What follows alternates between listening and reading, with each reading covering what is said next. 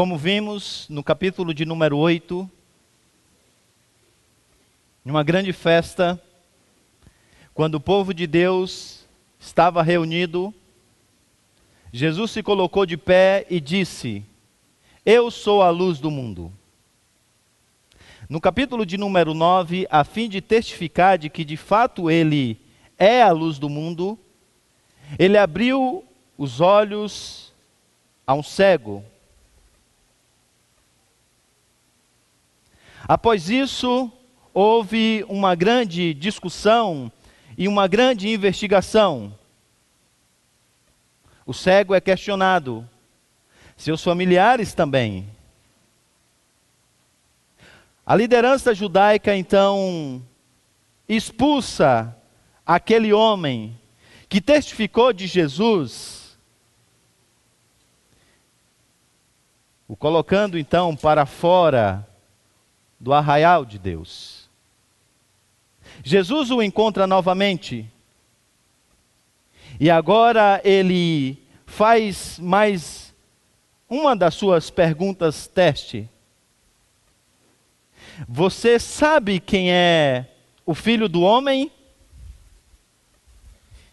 Aquele homem que agora já pode ver Jesus e está com ele face a face, pergunta: Quem ele é, Senhor, para que eu creia? A resposta é: É esse que fala com você. As pernas ficam cambaleantes. A voz desapareceu. O homem cai rosto em terra. E agora adora Jesus. Jesus então aproveita essa cena esse episódio para ensinar uma outra verdade à sua audiência. Capítulo de número 10 de João. Chegamos agora e vamos até o versículo de número 21.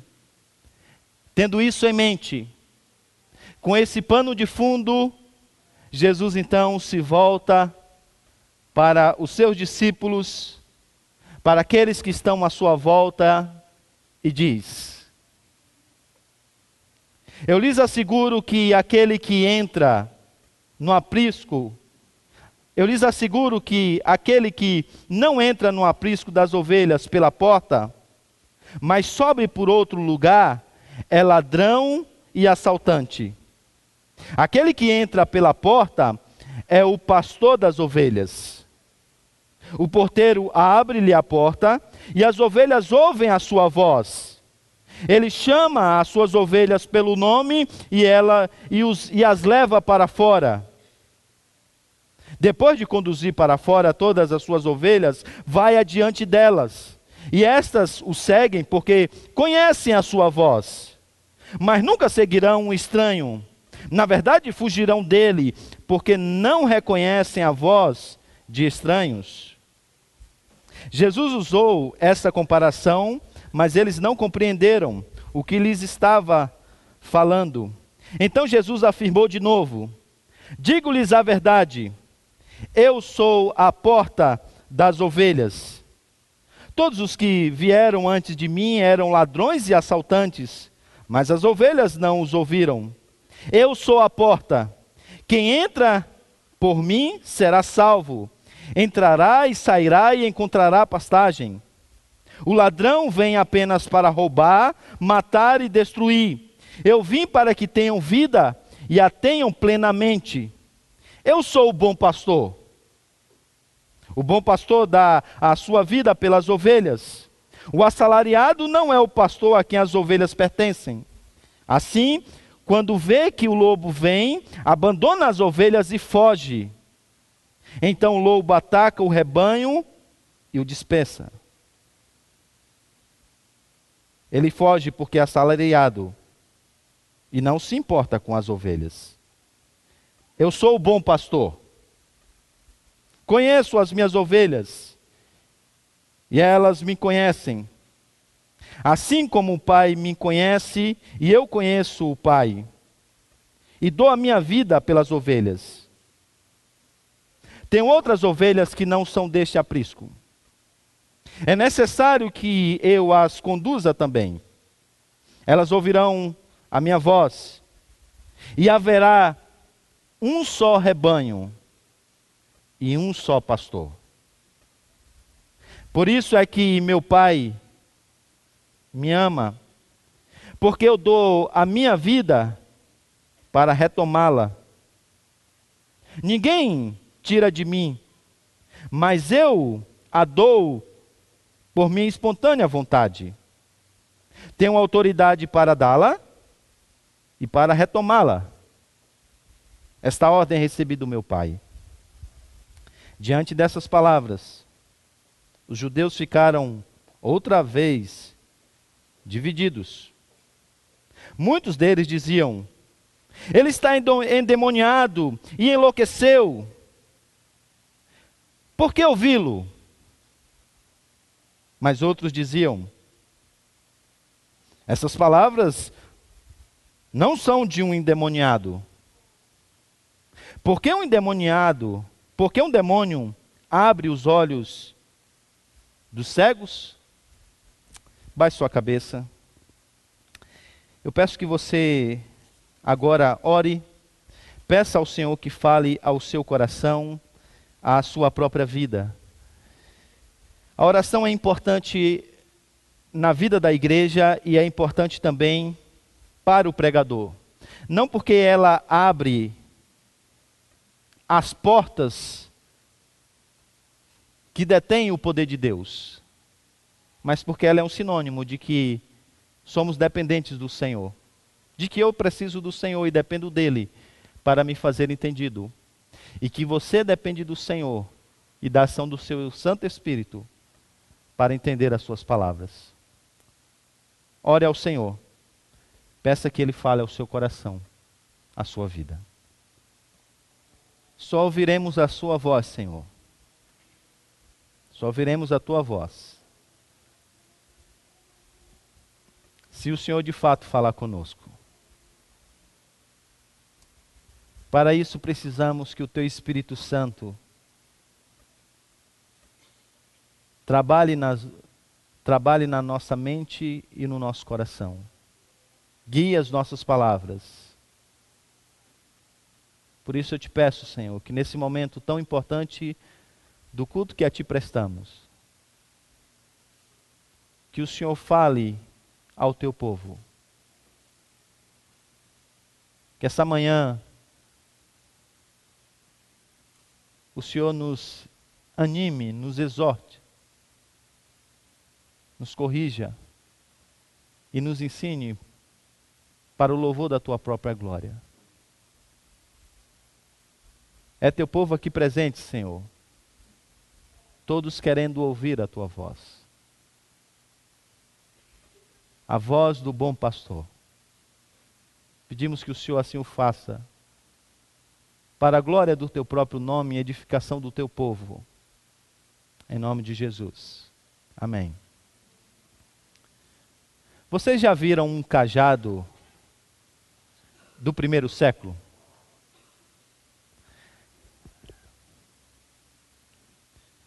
Normalmente ele era feito de madeira, era grande, servia de apoio. Tinha uma parte reta que servia para conduzir as ovelhas pelo caminho e uma parte que parecia, imagine um anzol, mudando o que precisa ser mudado, mas uma outra parte em cima, que também tinha uma utilidade muito grande. Se a parte reta era para conduzir pelo caminho, essa segunda parte era para resgatar as ovelhas que porventura caíssem em um buraco. Pegava-se então a ovelha pelo pescoço. Sim, eu sei, essa não é uma cena nada boa. E a puxava então pelo buraco. Conduzir pelo caminho, tocando-a, ou puxando-a quando caísse em, em um buraco, era algo que doía. No buraco, ainda mais. Mas perceba que era sempre para o bem da ovelha. Era sempre pensando no bem da ovelha. Isso quer dizer então que quando Jesus instrui a sua igreja, e às vezes dói, é sempre para o bem do seu próprio rebanho. Então eu não vou pedir para você dizer para o irmão que está do seu lado que isso não é uma prática muito boa. Mas talvez você pudesse anotar isso aí. Mesmo quando os pastores vão com cajado para o púlpito, é por amor. E isso é para ajudar então o que a gente já disse, o que a gente tem, dizer, tem a dizer na manhã de hoje. É por amor. E Jesus nos corrige por amor. E mais uma vez agora ele vai aqui então ensinar o seu povo usando ilustrações. Jesus fazia isso muitas vezes. Ele falava por meio de parábolas ou ele pegava eventos do cotidiano para ensinar verdades profundas. Aqui está um grande exemplo disso. Ele então descreve o dia de um pastor. Se você leu com atenção ou prestou atenção na, na leitura do texto, você percebeu que basicamente aqui é nos apresentado duas, dois momentos da vida de um pastor. O primeiro deles se encontra aí do versículo de número 1 até o versículo de número 6, e esse agora reflete as rotinas matinais de um pastor. Nós vamos ver o que isso significa. Aqui então serão apresentadas as credenciais desse pastor. Vocês perceberam que ele é aquele que vem na porta, ele é reconhecido por quem toma conta das ovelhas, as ovelhas também ah, conhecem o seu pastor, e esse pastor conhece seu, as suas ovelhas. Ele então se apresenta como sendo o pastor que tem as credenciais para tocar aquele rebanho. Em um segundo momento, do versículo de número 7 até o versículo de número 10, agora descreve uma cena que é durante o dia. As ovelhas já saíram do aprisco e agora elas estão pastando, sendo conduzidas às águas tranquilas. E agora essa cena é descrita e Jesus então aproveita esse segundo momento para falar sobre a sua grande missão no mundo. Esse pastor que tem as credenciais para cuidar da sua das suas ovelhas, ele também veio a fim de cuidar das suas ovelhas. E o que isso significa?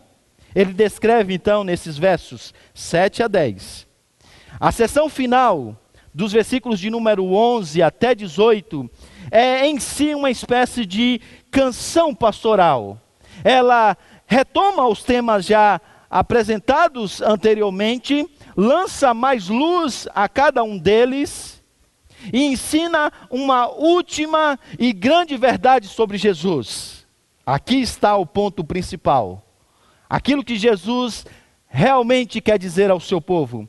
O, o verdadeiro significado do que significa ele ser o bom pastor. E mais uma vez há uma nota explicativa do autor de como as pessoas que ouviram essa mensagem responderam a ela. Essa última parte nós não vamos adentrar, porque se você prestou atenção na leitura, é algo que João já disse outras vezes e ele vai retomar novamente esses temas em outros momentos. Então vamos a ter a nossa atenção do versículo 1 até o versículo de número 18. Vamos então ao início, versículo 1 até o versículo de número 6, quando então é apresentado Jesus Cristo como sendo aquele que tem as credenciais de bom pastor. E o texto diz: Eu lhes asseguro que aquele que não entra no aprisco das ovelhas pela porta, mas sobe por outro lugar, é ladrão e assaltante. Aquele que entra pela porta é o pastor das ovelhas. O que ele está descrevendo aqui é uma prática muito comum. Muitos estudiosos dizem que nessa época era comum se ter um pasto comunitário, ou um aprisco, melhor dizendo, comunitário, onde as ovelhas elas passavam a noite.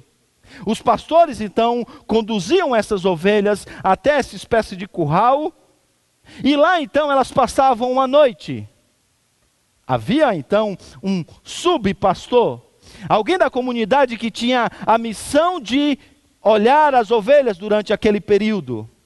Os riscos aqui então são os seguintes: à noite, ladrões, assaltantes tentavam pular então o aprisco, a fim de matarem alguma das ovelhas e assim conduzi-las ou conduzi-la para um outro lugar que não o aprisco.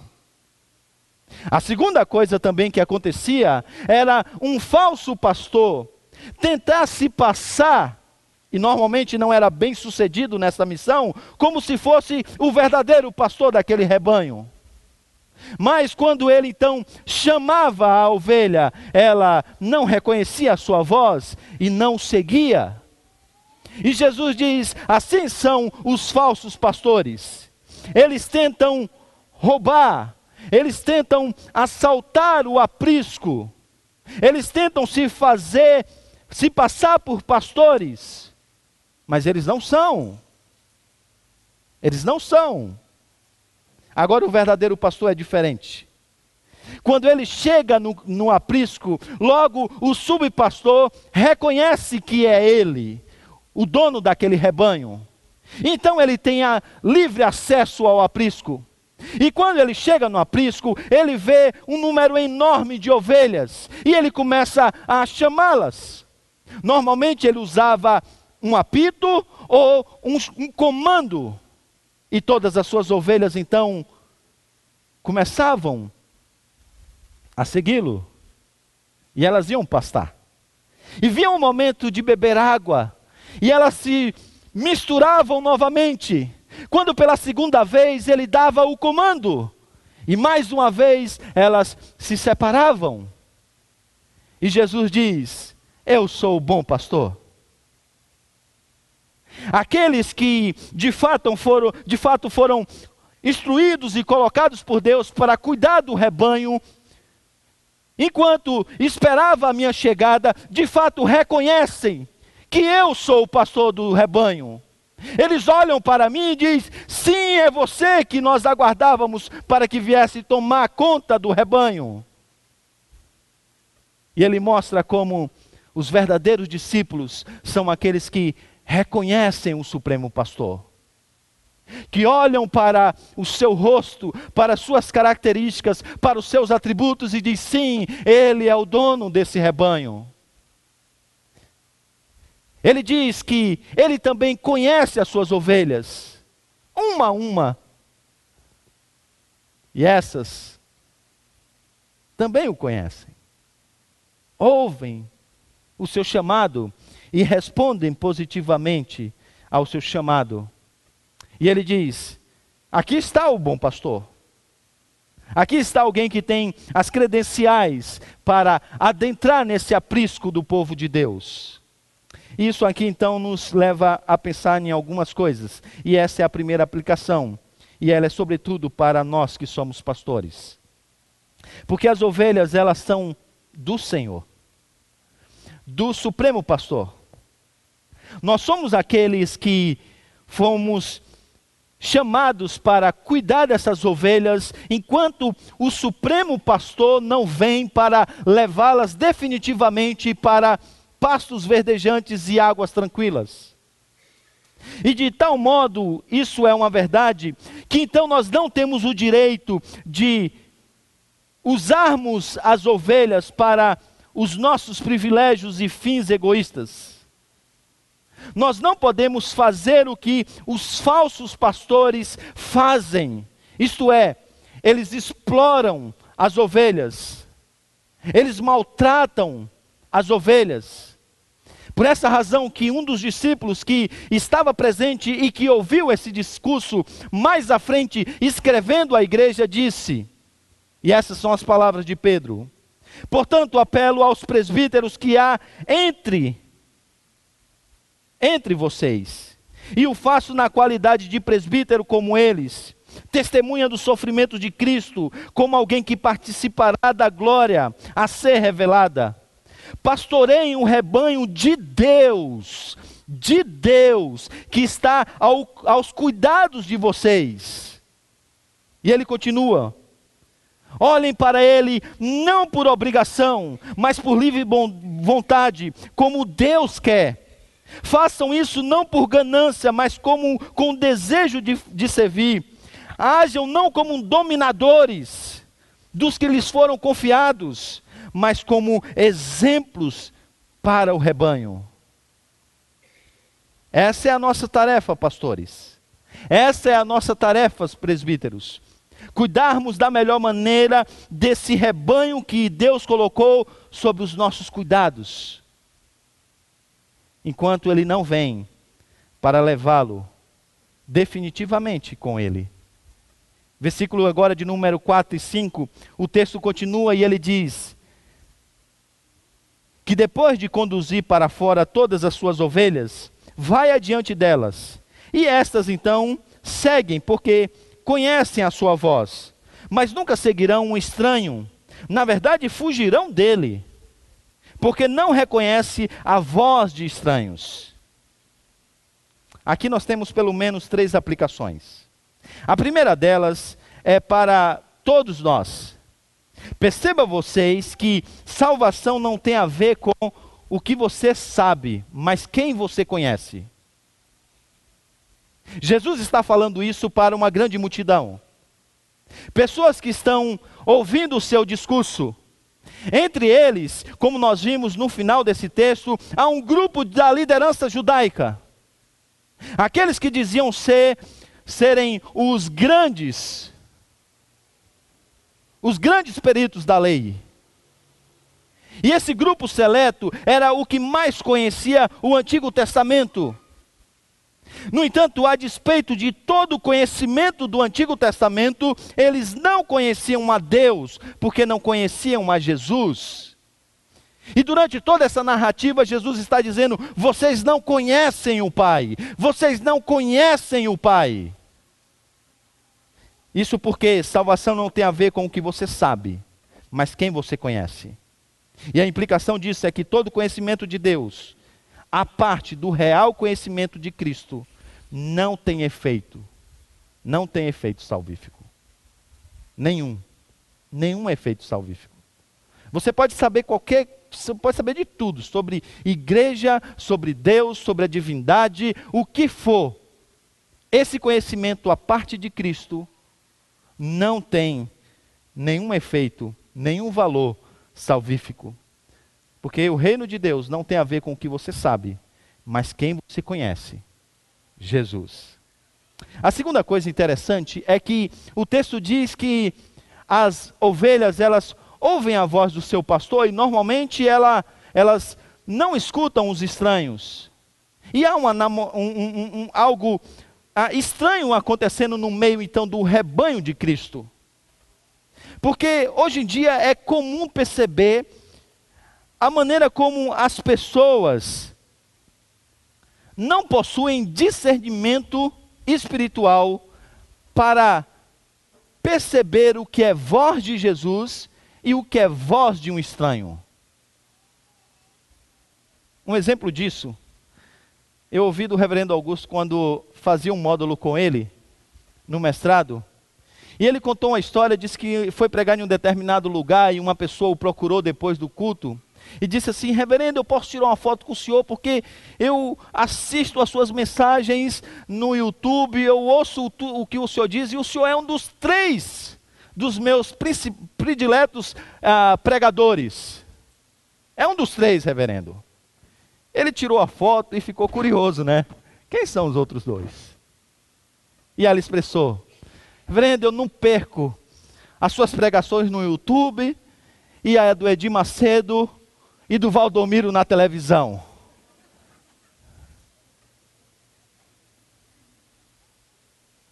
E ele contava isso para mostrar como que falta às vezes o discernimento para saber o que é voz do evangelho e o que é ruídos que não estão conectados com o evangelho. E você precisa pensar nisso. Porque às vezes em aconselhamentos, em conversas uh, particulares, eu percebo que muitos de nós não estão conseguindo discernir o que é voz do pastor, do Supremo Pastor, e o que é a voz de um estranho. E eu tenho percebido pessoas que estão caminhando para longe do aprisco, se distanciando do, do rebanho, sem perceber que, ei, não é para lá que, que Cristo está conduzindo a sua igreja. É estranho que isso aconteça no meio do povo de Deus, mas é uma verdade. Mas tem uma terceira aplicação. Eu me alegro com um fato aqui na igreja. Me alegro profundamente com isso. De que muitos de vocês já conseguem perceber o que é voz do pastor. Se hoje eu tivesse que deixar essa igreja, eu deixaria feliz na certeza de que, pelo menos nos próximos anos, vocês dificilmente aceitariam um pastor para essa comunidade, um pastor para essa igreja, que não estivessem alinhado com a pregação do Evangelho. Eu percebo isso até mesmo nas crianças que, quando participam de algum evento, normalmente procuram os pais e depois os pais me procuram, porque elas percebem algumas coisas que são diferentes. De algumas coisas que disseram que não é bem como a gente tem aprendido no Evangelho. E vocês, então, muitos de vocês, conseguem perceber a voz do pastor, do Evangelho. E logo diz: hum, isso aí não é voz do pastor. E quando vem, ouvem o Evangelho na sua simplicidade e pureza, diz: sim, isso é sim Jesus nos, nos chamando. Isso é bom. Isso é muito, mas muito bom. Mas isso leva a uma outra pergunta. E essa é a pergunta. Se você sabe que a voz do Evangelho ecoa nessa igreja, então, por que que você não segue? Você já tem o discernimento. É voz do pastor. Por que que ele diz, vira à direita, você vira à esquerda? Se você consegue identificar o que é voz do evangelho, por que que você não segue? E se você for honesto, você vai perceber que isso é em várias áreas da sua vida. Você sabe o que tem que fazer, porque você já tem discernimento e maturidade. Mas você não faz o que você foi chamado a fazer. Ovelha errante, né? Mas nós não, não nos atentamos muito para isso. Nós criticamos mais aquela ovelha que é levada por uma voz para lá e para cá. E a gente diz: como que pode, né? Não consegue perceber que isso não é o Evangelho? Aham. Uhum. Mas percebe que é muito pior discernir e não obedecer à voz do pastor? Se você sabe, por que, que não obedece? Mas o texto continua. E agora João então faz um parêntese e explica. Jesus usou essa comparação, mas eles não compreenderam o que ele estava falando. E aí então nós chegamos até os versos 10, versos 7 até 10. Agora o cenário muda. Se no primeiro momento, é naquele momento inicial da manhã, agora é quando o pastor está no campo. Ele já chamou as suas ovelhas. Elas já beberam água. E era muito comum nesse tempo que cada vez mais você tivesse, você tinha a necessidade de se distanciar da sua própria casa. E a lógica é simples. As ovelhas vão comendo a, a, a, a, pastagem de perto, a grama de perto. E quanto mais os dias passam, mais elas vão comendo essa comida. Em um determinado momento do ano, era necessário então viajar para encontrar pastos verdejantes, águas tranquilas. E os pastores faziam isso. Reuniam seus rebanhos, colocavam uma mochila nas costas com mantimentos e eles seguiam em busca de pastos verdejantes e águas tranquilas. E eles iam. E eles encontravam. Mas quando isso acontecia, já era o final do dia. O caminho de volta era perigoso. Eles precisavam então dormir no lugar. Eles buscavam então pedras. E eles faziam uma base, uma espécie de círculo. Em cima dessa base, ele, eles colocavam vários espinhos. E evidentemente, era necessário que uma porta fosse, fosse deixada aberta para que as ovelhas pudessem sair e voltar. Se ele tinha. Se ele possuía cachorros, os cães ali ficavam. Se ele não os possuíssem,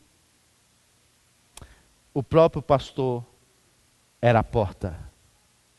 O perigo aqui eram os lobos, os assaltantes. E o pastor passava a noite ali. E agora Jesus diz: Eu sou a porta. Eu sou a porta.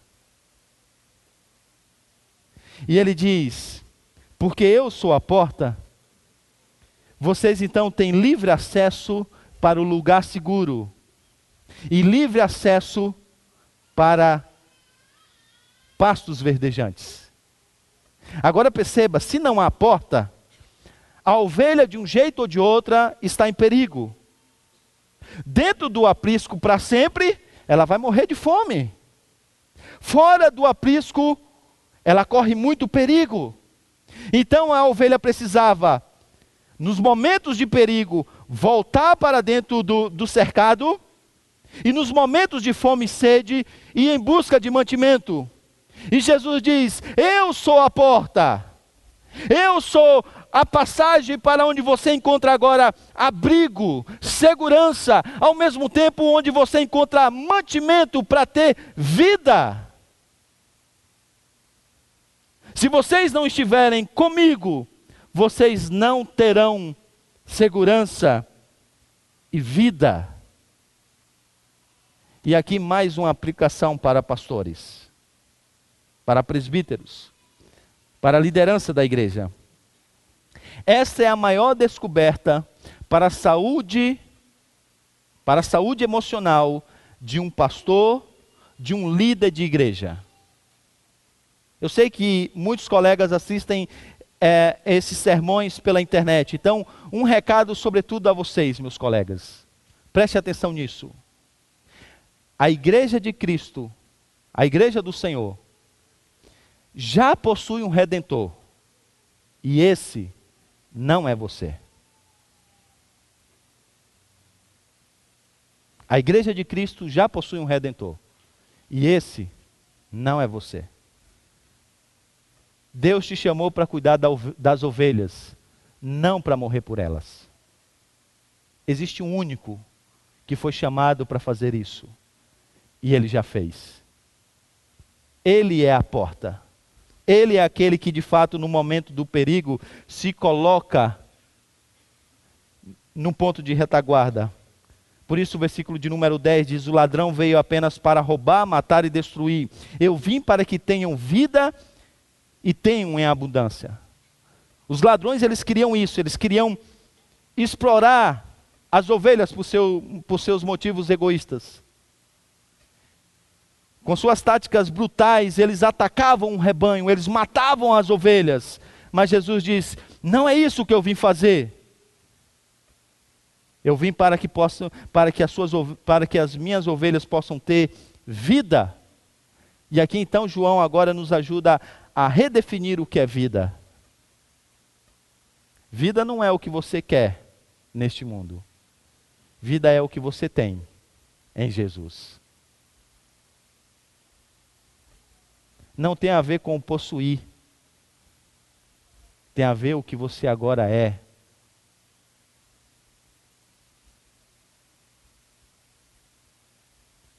Ouvir a Jesus, fazer parte do seu rebanho, é o que há de mais precioso na nossa própria vida. Por isso que a oração do Plínio foi que Deus nos ajudasse a nos contentarmos com isso, a saber o que a gente já tem em Cristo.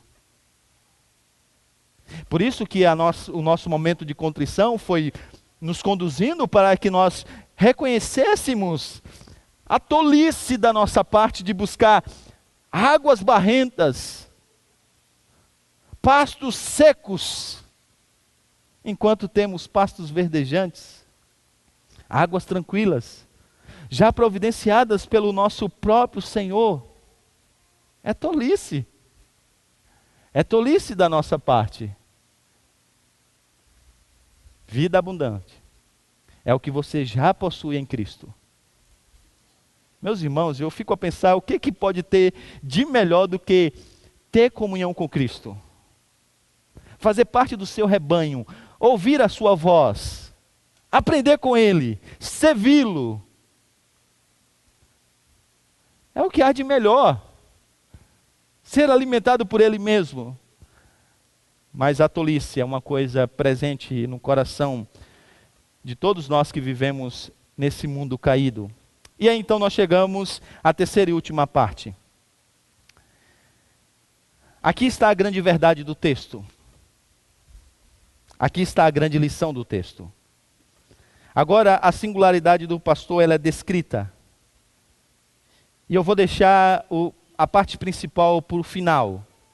Veja o versículo de número 12.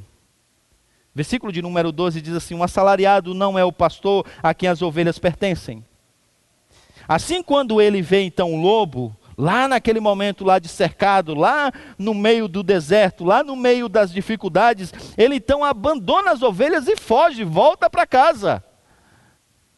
Então o lobo ataca o rebanho. E agora o lobo faz com que todas as ovelhas se espalhem. E aí, aí Jesus diz: ele foge porque é assalariado e não se importa com as ovelhas. Agora ele diz: Eu sou o bom pastor. Eu conheço as minhas ovelhas e elas me conhecem, assim como eu conheço a, assim como o Pai me conhece e eu conheço o Pai. E ele diz: Eu dou a minha vida pelas ovelhas, mais uma vez mostrando aquilo que vai acontecer mais à frente na cruz. Ele vai morrer para que esse rebanho tenha vida. Ele veio a esse mundo caído, está sofrendo os perigos desse mundo caído e enfrentará a morte para que essa para que esse rebanho, essas ovelhas tenham pastos verdejantes e águas tranquilas. E ele diz: Eu sou esse bom pastor. Eu sou esse bom pastor. E agora ele chama-nos a fazer exatamente o mesmo com os outros. Agora ele nos chama para seguir o seu exemplo. É verdade que existem ovelhas que são errantes, algumas que estão feridas, outras que estão doentes, fracas, mas ele diz: vocês agora são chamados, falando aos seus discípulos, para cuidar desse rebanho que eu estou deixando sobre vocês.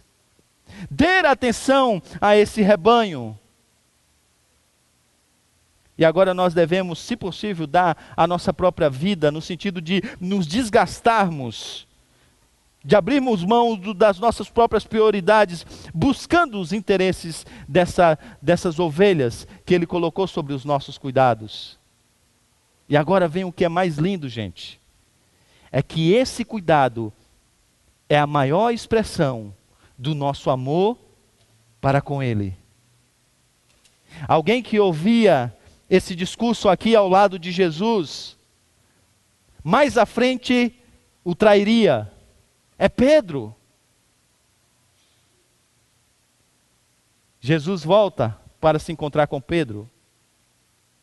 E ele por três vezes diz: Pedro, tu me amas? E Pedro olha para Jesus e diz: Senhor, tu sabes que eu te amo. E Jesus diz: Então, pastoreia o meu rebanho. Pela segunda vez, Pedro, tu me amas? E ele diz: Senhor, tu sabes que eu te amo. E ele diz: Então, cuida dos meus cordeirinhos, cuida das minhas ovelhas. Pela terceira vez ele olha nos olhos de Pedro e diz: Pedro, tu me amas? E ele diz: Senhor, o Senhor sabe de todas as coisas, o Senhor sabe que eu te amo. Então ele pela terceira diz, pela terceira vez ele diz: Pastoreia o meu rebanho. A maior manifestação de amor que nós podemos ter para com Jesus sobretudo nós que fomos chamados para sermos discípulos de Jesus e estarmos no cuidado do rebanho, é pastorear o rebanho de Cristo. Essa é a maneira de nós demonstrarmos para Ele que nós o amamos, enquanto amamos o seu rebanho, a quem Ele ama. Ama mútuo pastoreio, gente. Era uma coisa que precisa estar presente na nossa comunidade. Porque é a expressão do nosso amor para com o nosso Salvador. E aí ele continua, versículo de número 16 e 17, ele agora vai falar que ele tem outras ovelhas de outros rebanhos, que ele também está juntando, para que então haja um dia em que haverá um só rebanho e um só pastor. Perceberam uma coisa? Por várias vezes ele usa a palavra rebanho, coletivo de ovelhas. Quando vai se referir a ovelhas, ele normalmente se refere a elas no plural.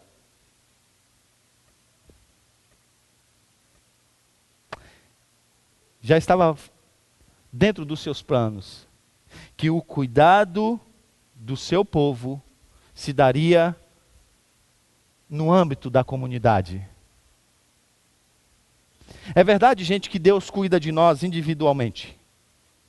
É verdade que Jesus Cristo, como bom pastor, às vezes ele deixa um pouco as 99 e vai em busca daquela que está precisando, que está errante, que está fraca. E é verdade que o cuidado pessoal do Senhor é uma realidade nas nossas vidas, mas consegue perceber que ele cuida das suas ovelhas no contexto de rebanho, no contexto de comunidade. Até mesmo porque seria impossível se fosse diferente. Seria impossível um único pastor cu cuidar individualmente de cada ovelha. Por isso, então, ele escolheu uma maneira de cuidar das suas ovelhas, colocando-as então juntas em um só rebanho. E é nesse momento em que elas estão juntas em um só rebanho que ele dá orientações. Que ele diz: "Vamos para cá. Ali estão as águas tranquilas. Essa é a direção dos pastos verdejantes." E eu quero que você entenda aquilo que eu disse na semana passada. A importância de você estar nesse ambiente comunitário, de fazer parte do rebanho do Senhor de estar junto com outras ovelhas, porque esse é o método de Deus para a nossa própria edificação. Não é à toa que ele usa então a ilustração do corpo, que apresenta a mesma ideia de mútua edificação. Porque é no contexto do rebanho que uma ovelha está indo para o caminho errado e duas se encosta e vai empurrando. É assim, ele não toca uma por uma, ele toca um grupo que vai na manada. Há espaço no, no ambiente eclesiástico para o cuidado pessoal. Por isso, nós investimos sim em visitas, em aconselhamentos, no trabalho individual, individual, porque nós sabemos das necessidades específicas. Mas sabe uma coisa na minha experiência pastoral? É que muitas das coisas que eu tenho que lidar no individual já foram respondidas no coletivo. Não são poucas as vezes que eu estou em um aconselhamento conversando com uma pessoa e eu fico a pensar: ah, se ela tivesse entendido essa série. Ah, se ela tivesse compreendido aquilo que a gente ensinou na escola dominical, ela não estaria passando por essa dificuldade. Porque muitas das coisas são apresentadas enquanto rebanho. Mas sabe qual é o problema? Às vezes estamos aqui, mas distraídos. Como diz em Minas Gerais, pensando na morte da bezerra. Às vezes não nos atentamos o que está acontecendo. Porque tudo que acontece aqui é fruto de planejamento. Não é coisa que a gente vai fazendo assim a léu. Semanas e semanas planejando e pensando uma série de coisas para que possa levar vocês à maturidade, a passos verdejantes, a águas tranquilas. Ô, oh, gente, quando é pior que isso? Quando vocês estão aqui, estão como estão agora, olhando para mim, me ouvindo, ouvindo o Evangelho, mas ouvem e não seguem.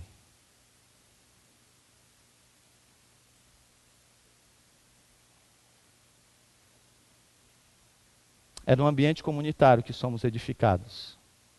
E não devemos perder essa grande oportunidade. Grande oportunidade.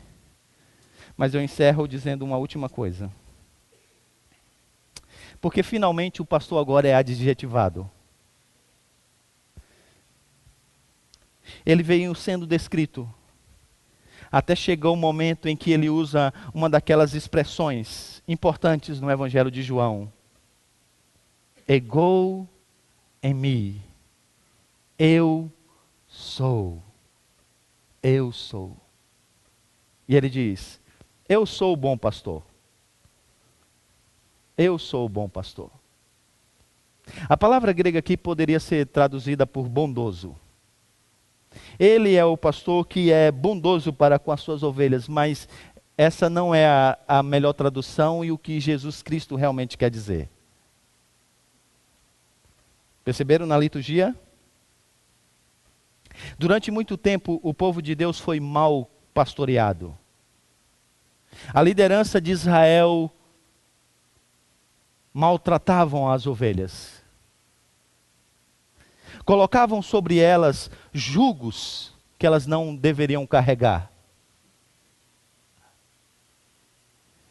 Como disse o profeta no passado, algumas inclusive foram expulsas do aprisco, do templo, da casa de Deus, no, do lugar de ajuntamento. Vocês acabaram de ver isso com o ex-cego. E por pouco e por covardia, a sua família também não foi junta.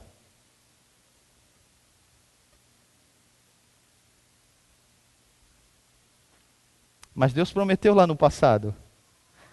Ele disse: Ah, meu povo, tenham esperança, porque um dia eu irei, eu descerei para eu mesmo pastoreá-los.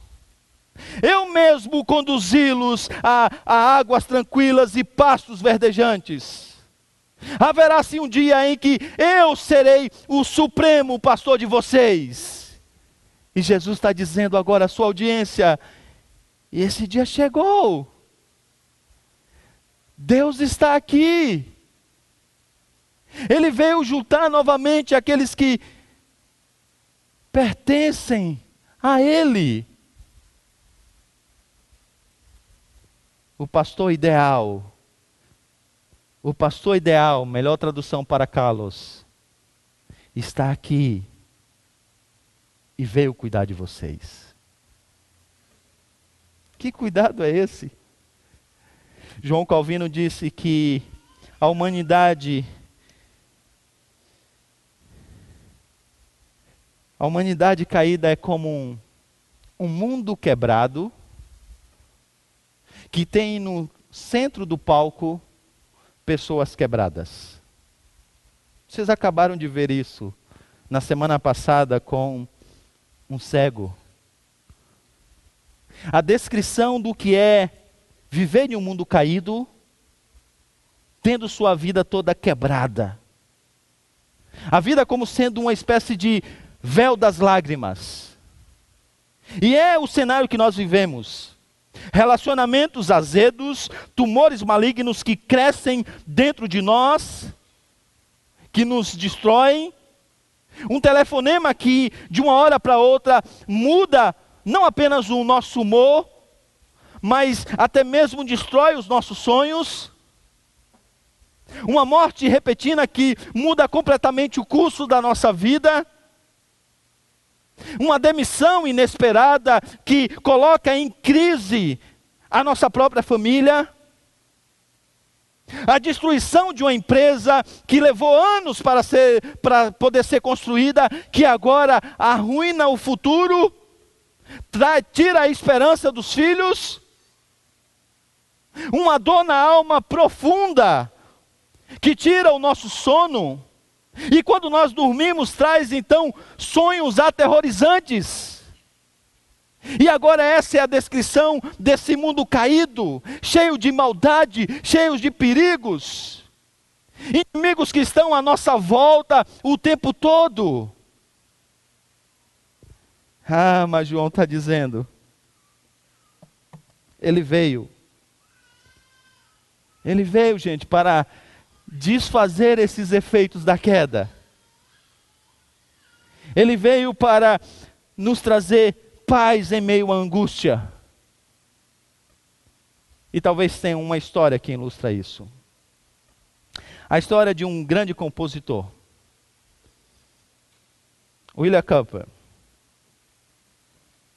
Esse homem inteligente, capaz, Perdeu a sua mãe quando tinha apenas seis anos. Foi parar em um internato. Anos depois, se afundou em uma crise depressiva profunda. Essa seria apenas a primeira de uma série de quatro crises angustiantes, angustiantes, de colapso mental tão severo que o obrigou a ficar distante das janelas anos a fios. E a razão é essa que vocês estão pensando mesmo. O suicídio era uma coisa que passava dia após dia na sua cabeça. Dia após dia. Aos 21 anos, ele ainda não era crente, e ele descreve dizendo que o seu dia era marcado pelo seguinte: ele deitava-se em horror e levantava-se em desespero.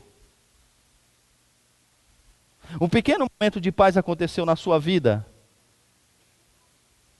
mas não que não tivesse ausência de angústia. Aos 28 anos, no auge da sua idade mental, ele escreveu: Todos os horrores dos meus medos e complexidades agora voltaram. Um raio teria sido bem-vindo para mim, tanto quanto essa inteligência. E mais uma vez ele entra em uma grande crise existencial. É o único dia. Três tentativas de suicídio. A terceira quase o levou. Ele chegou a ficar desacordado, perder a consciência, mas a corda quebrou e ele caiu. Assustado, levantou-se depois, retomou as suas forças. Mas ele continua a dizer da sua angústia, da sua tristeza. Até que um dia ele estava em um jardim. Enquanto passava, vi uma, uma Bíblia deitada, não por acaso. Ele a tomou em suas mãos, abriu. Evangelho de João, capítulo de número 11. Suas palavras são: Vi tanta benevolência, misericórdia, bondade e simpatia por homens miseráveis, na conduta do nosso Salvador, que quase derramei lágrimas. Pensei que era um tipo exato de misericórdia que Jesus estava pronto a estender a mim. E eu supliquei, sussurrei: Ó, oh, ó oh, Redentor, eu não quero rejeitá-lo.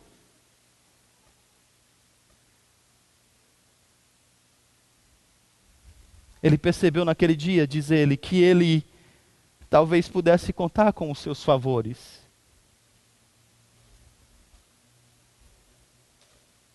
Ele disse que essa experiência fez com que o coração dele se acalmasse, mesmo que ainda não tivesse sido iluminado. Ele seria. O bom pastor veio ao seu encontro. E o bom pastor então finalmente o encontrou. Ele conhece a Jesus. A dor da alma não foi embora.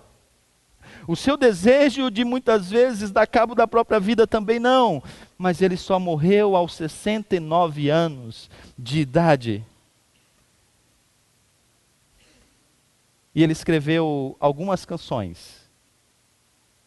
Entre elas, uma das mais bonitas, que nós a conhecemos. Nessa canção, ele fala sobre o fato de que nós encontramos a paz não na nossa capacidade de interpretar os eventos desse mundo caído e os nossos próprios fracassos, mas em percebermos o cuidado daquele que é o nosso bom pastor e nos voltarmos para ele, fazendo uma única coisa: confiando, confiando. E a letra da música, essa que está na sua ordem de culto a qual eu, pego, eu peço que você pegue.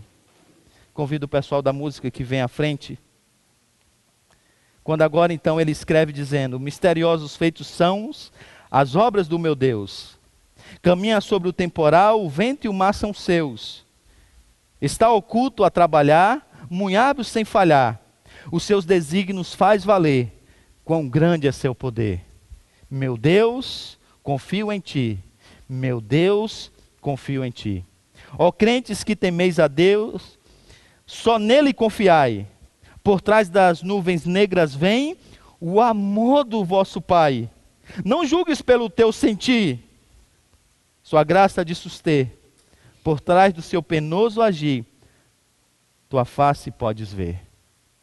E a boa nova, a boa nova, nesse mês em que as pessoas estão se voltando para entender e buscar uma resposta para as angústias e as dores da alma. A boa nova é que nós ainda vivemos em um mundo caído, mas não sem pastor. Nós ainda vivemos em um mundo caído, mas não sem pastor. Deus veio cuidar de nós. Cristo veio reverter os efeitos da queda. Ele é o bom pastor. Ele é o supremo pastor. Vamos colocar de pé? Vamos cantar.